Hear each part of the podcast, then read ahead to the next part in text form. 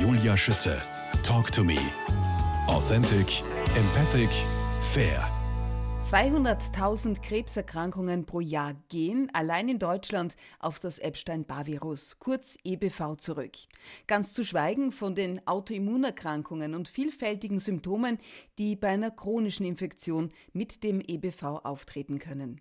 Hier und jetzt erfahren Sie alles, was Sie über das Epstein-Barr-Virus wissen sollten, auch welche Behandlungsmöglichkeiten zur Verfügung stehen, wenn die Schulmedizin kaum noch Lösungen bietet. Herzlich willkommen dazu, Sigrid Nesterenko. Hallo, Frau Schütze, ich freue mich. Sie haben EBV, ich habe EBV, bin aber nur zufällig und durch einen Bluttest darauf gestoßen und plötzlich war für mich vieles klar. Mit welchen ah, ja. Symptomen hat denn Ihre Ärzte-Odyssee vor rund 30 Jahren begonnen? Bei mir waren das äh, Atemprobleme. Ich kam äh, die Treppen nicht mehr hoch. Ähm, ja, letztendlich stellt sich raus, ich hatte eine Herzmuskelentzündung. Und ähm, es ist erst viele Jahre später festgestellt worden, dass die Herzmuskelentzündung, also eine Myokarditis, durch äh, den Epstein-Barr-Virus ausgelöst wurde. Und wie wurde das Virus identifiziert? Ähm, durch verschiedene Bluttests. Da konnte man feststellen, dass ich mal Kontakt hatte mit dem Epstein-Barr-Virus. Und weil ich war sehr jung, ich war 30 Jahre alt und es konnte sich keiner erklären, warum ich so eine schwere Herzerkrankung hatte. Ich hatte äh, parallel dazu, das muss ich noch ergänzen, eine äh, Angina, die immer wieder aufflackerte ähm, das hat sich über einen Zeitraum von zwei Jahren gezogen. Ich habe ähm, daraufhin zwei Jahre Antibiotika bekommen, was der Sache natürlich nicht geholfen hat, sondern ganz im Gegenteil. Worunter haben Sie am meisten gelitten? Ähm, die zwei Jahre, ähm, da, da waren tatsächlich die Halsschmerzen das Hauptproblem. Ich hatte ständig Angina. Ähm, und dann die, die Herzprobleme, dass ich nicht mehr leistungsfähig war. Mit, äh, ich habe sehr gerne Sport gemacht und plötzlich ging nichts mehr. Das, das, das, war, als ob jemand einen Stecker gezogen hätte und ich hatte null Energie. Und das mit 30 Jahren, das versteht man überhaupt nicht. Sie haben das Epstein-Barr-Virus effektiv bekämpft, womit ich dachte, man kann es höchstens in Schach halten. Ähm, das ist auch tatsächlich so. Also ein, ein Virus und speziell jetzt das Epstein-Barr-Virus, ähm, das wird man nicht mehr los. Okay. Wenn man also einmal damit in Berührung gekommen ist und man muss sagen, ähm, als, also 95 Prozent der Erwachsenen äh, haben das in sich. Mhm. Bei den meisten Betroffenen schlummert es, es führt zu keinen äh, Problemen, aber äh, wie in meinem Fall kann es halt wirklich massive Probleme auslösen. Ähm, da ist die Herzmuskelentzündung ist ein Beispiel. Es gibt aber auch noch andere Dinge, wie unter anderem auch die Krebserkrankungen. Das unterschätzte Epstein-Barr-Virus, Ihr unglaublich spannendes Buch, ist heuer in der sechsten Auflage erschienen. Alle Bücher jedoch beginnen mit dem pfeiferschen Drüsenfieber. Aus welchem Grund? Weil das pfeifersche Drüsenfieber ähm, ja, der Auslöser war für meine ganze Geschichte. Man muss bei mir bedenken, äh, bei mir hat das zu einer kompletten Veränderung des Lebens geführt. Ich konnte mein, mein altes Leben gar nicht mehr weiterführen. Das, das fing an im, im Job, ähm, den ich gerne gemacht hatte. Ich bin sehr viel gereist. Das ging alles nicht mehr. Und ähm, ich bin dann im Laufe von fünf Jahren immer kränker geworden es, es hat letztendlich fünf Jahre gedauert, bis dieser Epstein-Barr-Virus diagnostiziert wurde. Dieser Epstein-Barr-Virus ist ein, ich zitiere aus dem Buch, unterschätztes Mitglied der Herpesfamilie. So ist es. Also Herpes äh, kennt jeder. Ja. Also bekanntes ist äh, der Lippenherpes oder auch ähm, Genitalherpes ist ja auch sehr verbreitet. Äh, dann gibt es noch den Zoster. Ja, und Epstein-Barr-Virus gehört auch zur ähm, zur Herpesfamilie. Wie, wie bekomme ich den? Also die Übertragung erfolgt in der Regel über Speichel. Und ähm, das, die, die Auswirkung meistens äh, ist das pfeifische Drüsenfieber. Und das ähm, ist auch bekannt als eine Kusskrankheit, die besonders im jugendlichen Alter auftritt, die durch, durch Speichel, durch Küssen übertragen wird. Ähm, heute weiß man aber, dass ähm, sehr häufig Kinder schon betroffen sind, kleine Kinder. Man führt das darauf zurück, dass ähm, Kinder heutzutage sehr viel äh, länger in, in, Kinderkontakt sind, in Kitas sich aufhalten und sich da schon in, als, als Kleinkind auch, äh, halt anstecken. Und je älter man ist, ähm, bei einer Infektion, umso schwerwiegender können die Auswirkungen sein. Ah, tatsächlich. Chronische Müdigkeit durch EBV, Hashimoto durch EBV. Welche Möglichkeiten gibt es, eine EBV-Infektion überhaupt zu diagnostizieren? Also bei mir war es zufällig ähm, über einen Bluttest, den ich gemacht ja. habe, weil er bei meiner Tochter diagnostiziert mhm. wurde. Und mhm. ich glaube, dass ich es an sie übertragen habe. Ich weiß noch, während der Stillzeit plötzlich hatte ich pfeiferisches Drüsenfieber. Und da musste ich aufhören zu stillen. Ja, ja. Ja, da, da spielen in dem Fall dann wahrscheinlich auch die hormonellen Veränderungen eine Rolle. Mhm. Dadurch äh, kann das auch aktiviert werden. Ähm. Und nur ein aktiviertes EBV ist, kann man weiter übertragen, ne? oder? Ja, so, soweit ich das weiß, ja. Ja. Welche Möglichkeiten gibt es jetzt noch außer dem Bluttest, das zu erkennen? Es ist schwierig, ähm, das ist auch das Problem in der, in der Schulmedizin, die Diagnostik. Mhm. Da fehlt es äh, enorm in der Praxis. Äh, also der Klassiker ist schon, dass es über den Bluttest festgestellt wird. Da gibt es den ähm, IgM-Test und den IgG-Test. Das ist so der Klassiker. Mhm. Also ähm, durch den IgM-Test kann man eine akute Infektion feststellen. Und äh, ein IgG-Test äh, ist quasi das Gedächtnis des, des Virus. Und daran kann man eine abgelaufene Infektion feststellen. Interessant. Das heißt, zum Hausarzt gehen und darum bitten, dass man da den Bluttest so ist es, kann. So ist es. Ja. Das, das nächste Problem ist aber, ähm, die allgemeine Meinung geht davon aus, dass ein Epstein-Barr-Virus nicht reaktiviert. Man weiß es heute anders. Also es gibt durchaus Reaktivierungen. Mhm. Ähm, und da wiederum reichen die IgM-Tests und die IgG-Tests überhaupt nicht aus. Und das wiederum führt zu ganz vielen ähm, Fehldiagnosen. Äh, ich wollte jetzt genau auf diesen Punkt ansprechen, nämlich wie ist es möglich, dass Menschen mit EBV fälschlicherweise ein Burnout, eine Depression, bipolare ja. Störungen, Psychose, ja. Hyperchondrie ja. unterstellt wird? Ja, ja, ja, Sie sagen ja, es ist, es, es ist so, es ist, es ist so.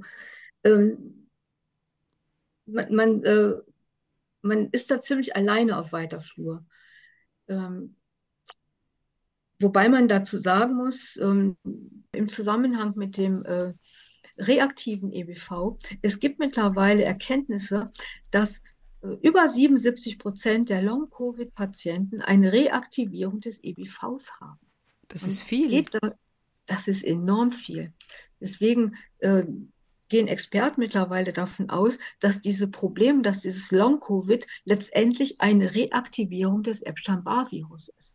Das ist ein ganz, eine ganz wichtige Erkenntnis, die ähm, ja jetzt immer mehr auch in, in den äh, Praxen bekannt wird, aber immer noch viel zu unbekannt. Ja, aber das heißt doch, dass der Fokus auf EBV auch endlich größer wird dann. Absolut ja, mhm. absolut ja. Und äh, das ist mal eine positive Seite des Covid. Was mir noch einfällt, Frau Schütze, zum Thema Diagnostik des EBVs, ich würde unbedingt empfehlen, auch einen sogenannten LTT-Test machen zu lassen. Äh, LTT steht für Lymphozyten-Transformationstest. Mhm. Das ist äh, derzeit der aussagekräftigste schulmedizinische EBV-Test für akute Infektionen. Wann spricht man denn von einer chronischen EBV-Infektion? Was muss da alles an, keine Ahnung, Symptomen da sein?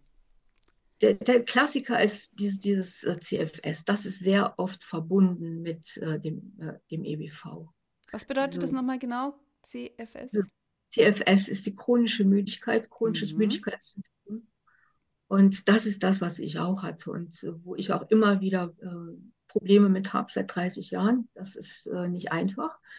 Das wiederum hängt mit der Reaktivierung des EBVs zusammen. Aber was bedeutet chronische Müdigkeit? Dass ich mich durch den Tag schleppe oder? Ja. Ja. Ja. Ich habe keine, das, das keine kräftigen Momente, null? Äh, wow. doch schon mal zwischendurch. Okay. Und, und, das verleitet dann aber dazu, dass man dann äh, ja quasi alles nachholen will, was man quasi gestern nicht konnte. Und dann freut man sich und gibt Gas und macht und macht.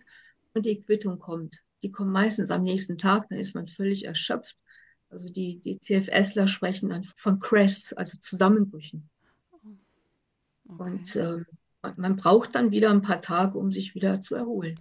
Trotz guten Schlafes in der Nacht? Genau, wow. ja. Und, und ähm, ironischerweise leiden sehr viele ME-CFS-Patienten unter Schlafstörungen.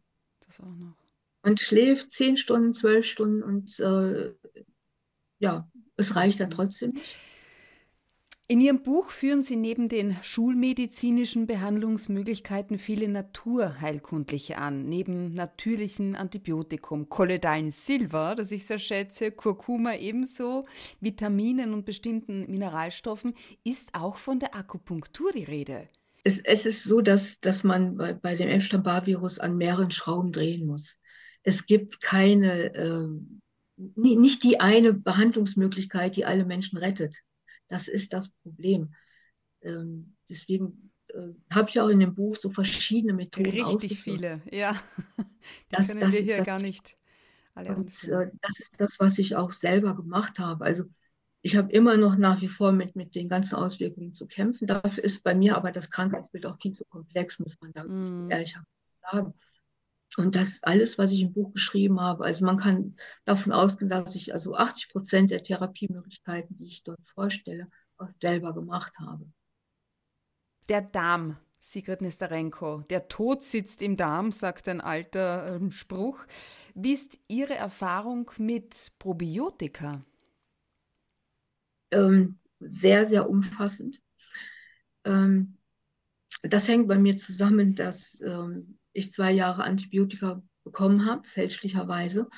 Und durch Antibiotika wird die ganze Darmflora zerstört. Es reicht eigentlich schon eine Antibiotikagabe, also eine Serie.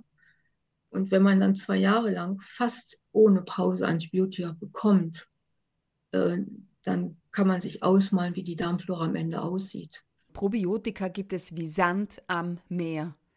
Richtig. Meine Tochter hat die Erfahrung gemacht, äh, sie tun ihr gut, aber immer nur so einen gewissen Zeitraum.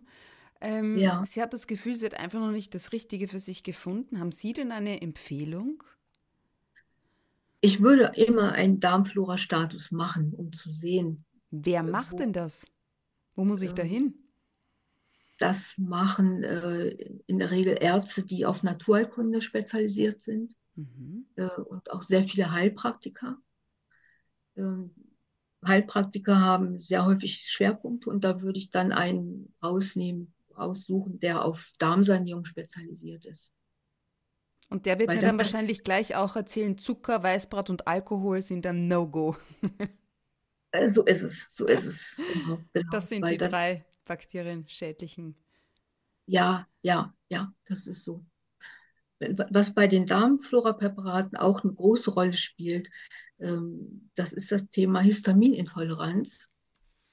Und ähm, viele äh, Probiotika ähm, haben histaminbildende Stämme. Und wenn Wirklich? man unter einer Histaminintoleranz leidet, äh, ist das natürlich kontraproduktiv, wenn man Prä Probiotika nimmt, die histaminbildende äh, Bakterien enthalten. Nachhaltiges Entgiften und Aufbauen ist die Devise, schreiben Sie auch in Ihrem Buch. Ein intaktes Immunsystem als Basis für die Gesundheit. Ich war ein bisschen geschockt, als ich gelesen habe, dass unser aller Immunsystem, das durchschnittliche, um circa 40 Prozent schwächer ist als noch vor 10 oder 20 Jahren und, bei den, und das bei den Möglichkeiten, die wir haben. Wie kann das ja. sein?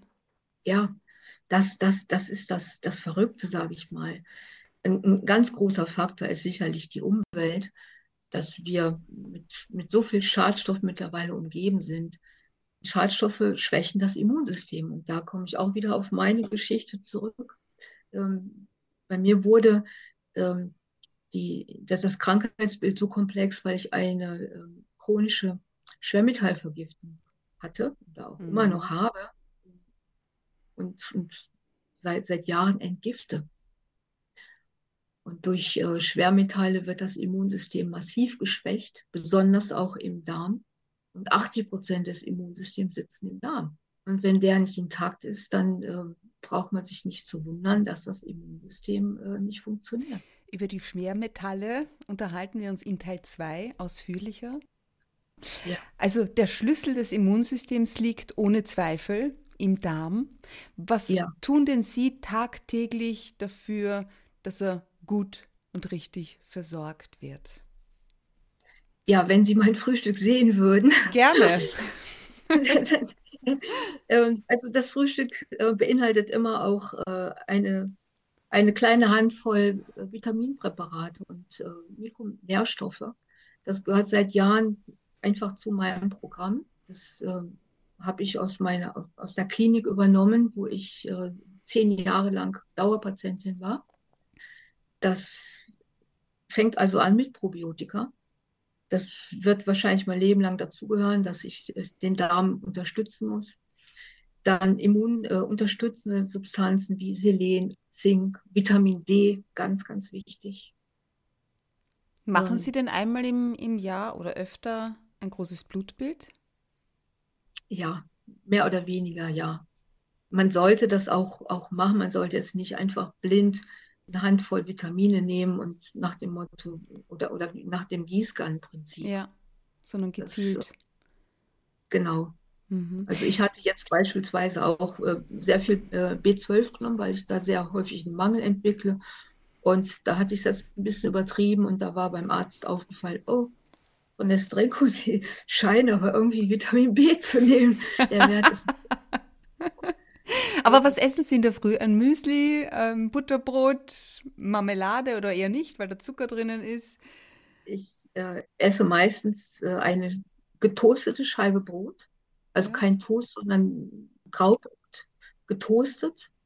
Äh, aufgrund meiner Histaminintoleranz. Ach so, ähm, getoastet nimmt ja, das Histamin das, raus? Ja, weil ähm, Brot ist ja meistens mit Hefe zubereitet und Hefe Stimmt. ist äh, sehr histaminhaltig. Und um da äh, die Hefe ein bisschen in Schach zu halten und das Brot für mich verträglich zu machen, toaste ich das immer. Das und was kommt da drauf auf das getoastete Brot? Entweder vegetarischer Brotaufstrich oder Käse. Ich verstehe. Sie führen in Ihrem Buch unter anderem auch Bienenprodukte an. Dann haben wir also, noch drinnen Infrarotkabine. Was hat es mit der ja. Infrarotkabine auf sich? Die Infrarotkabine ähm, ist also ein hervorragendes äh, Mittel, um zu entgiften und das Immunsystem äh, zu aktivieren. Ähm, die ist in fünf Minuten warm. Das ist der Unterschied oder einer der Unterschiede mhm. zu Sauna. Da brauche ich keine große Vorbereitung. Und ähm, die Entgiftung über die Infrarotkabine ist deutlich effektiver weil es tiefer in die Hautschichten hineingeht. Kolostrum war auch noch so ein Begriff, den ich wahrgenommen habe in Ihrem Buch. Ich glaube, ich habe ja. das Wort zuletzt gehört, als ich meine Tochter geboren habe.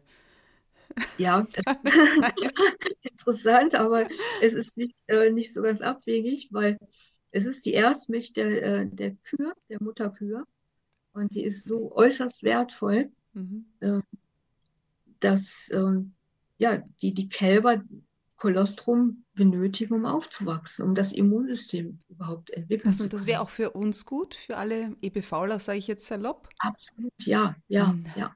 Ja, aber wie kommt Gerade, man zu solch einer Milch? Also ich meine, ich habe so meine Milchbäuerin ums Eck, aber ich kann da nicht jedes Mal die erste Milch abzweigen. Es gibt Anni, Rückkehr. Ja, es äh, fertige Kolostrumprodukte kann man dann ähm, ja. Habe ich noch nie gehört. Bestellen. Also das ist richtig spannend. Echt, zum Bestellen gibt es das sogar. Ja. Hm. Und Kolostrum ist äh, ja. meines Erachtens eines der besten Mittel, um das Immunsystem zu unterstützen.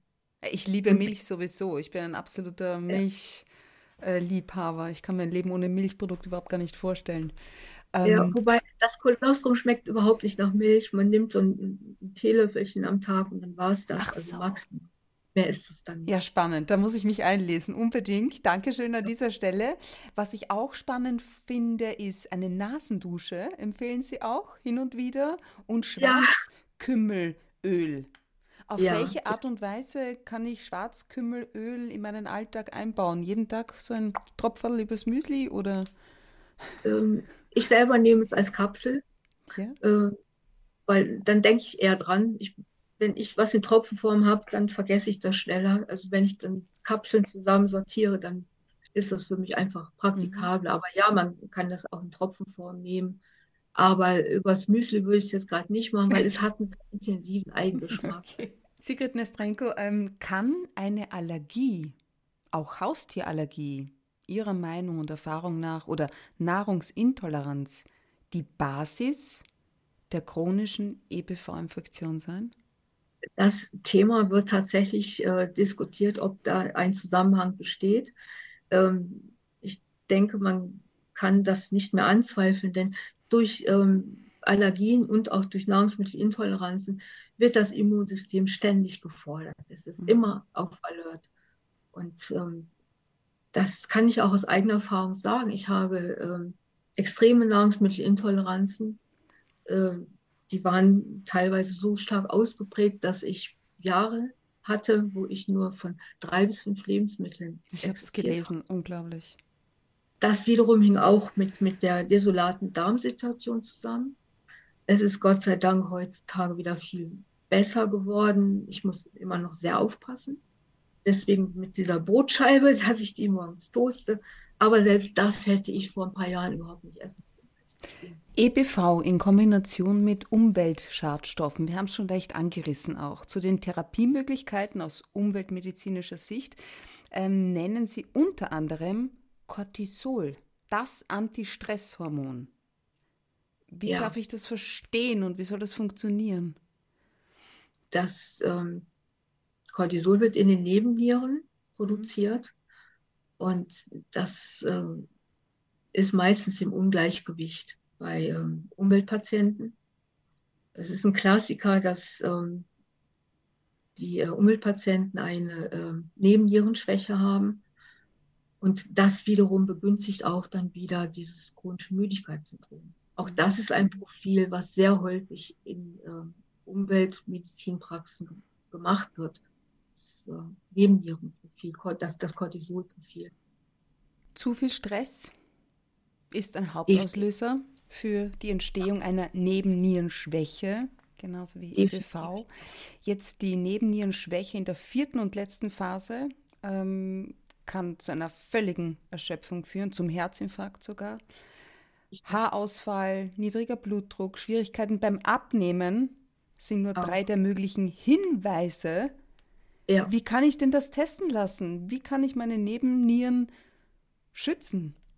Also der Test äh, läuft, erfolgt über den Speichel. Das kann man zu Hause machen. Und äh, direkt morgens beim Aufstehen beginnt das füllt man den, den Speichel ab ähm, und schickt das an ein, ein spezialisiertes Labor. Aber auch da sind leider die, die, die Hausärzte meistens nicht die richtigen Ansprechpartner.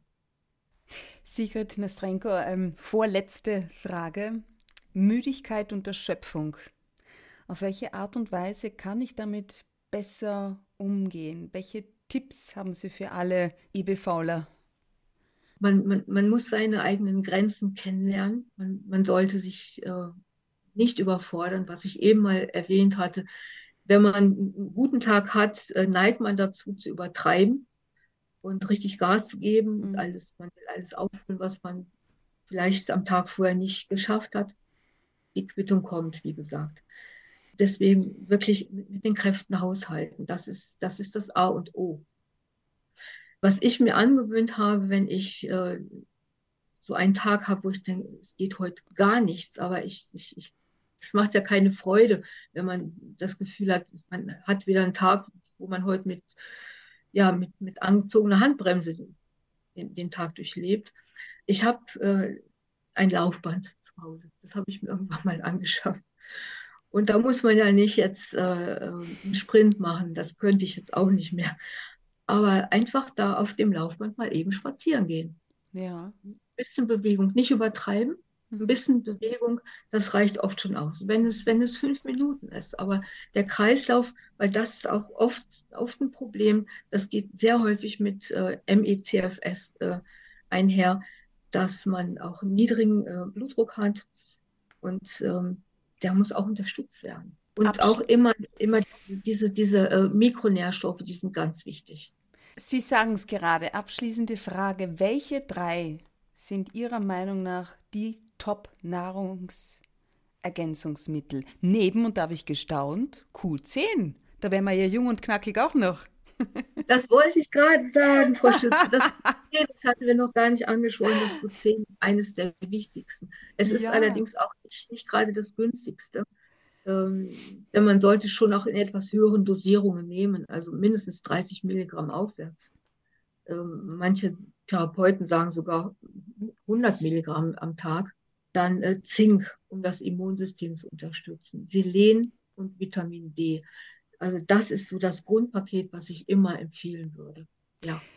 Weitere, viele weitere Informationen bietet die sechste Auflage von Das unterschätzte Epstein-Barr-Virus von Sigrid Nestrenko, die auch in Sachen Polyneuropathie Hilfestellung leistet. Vielleicht haben Sie es und wissen es gar nicht.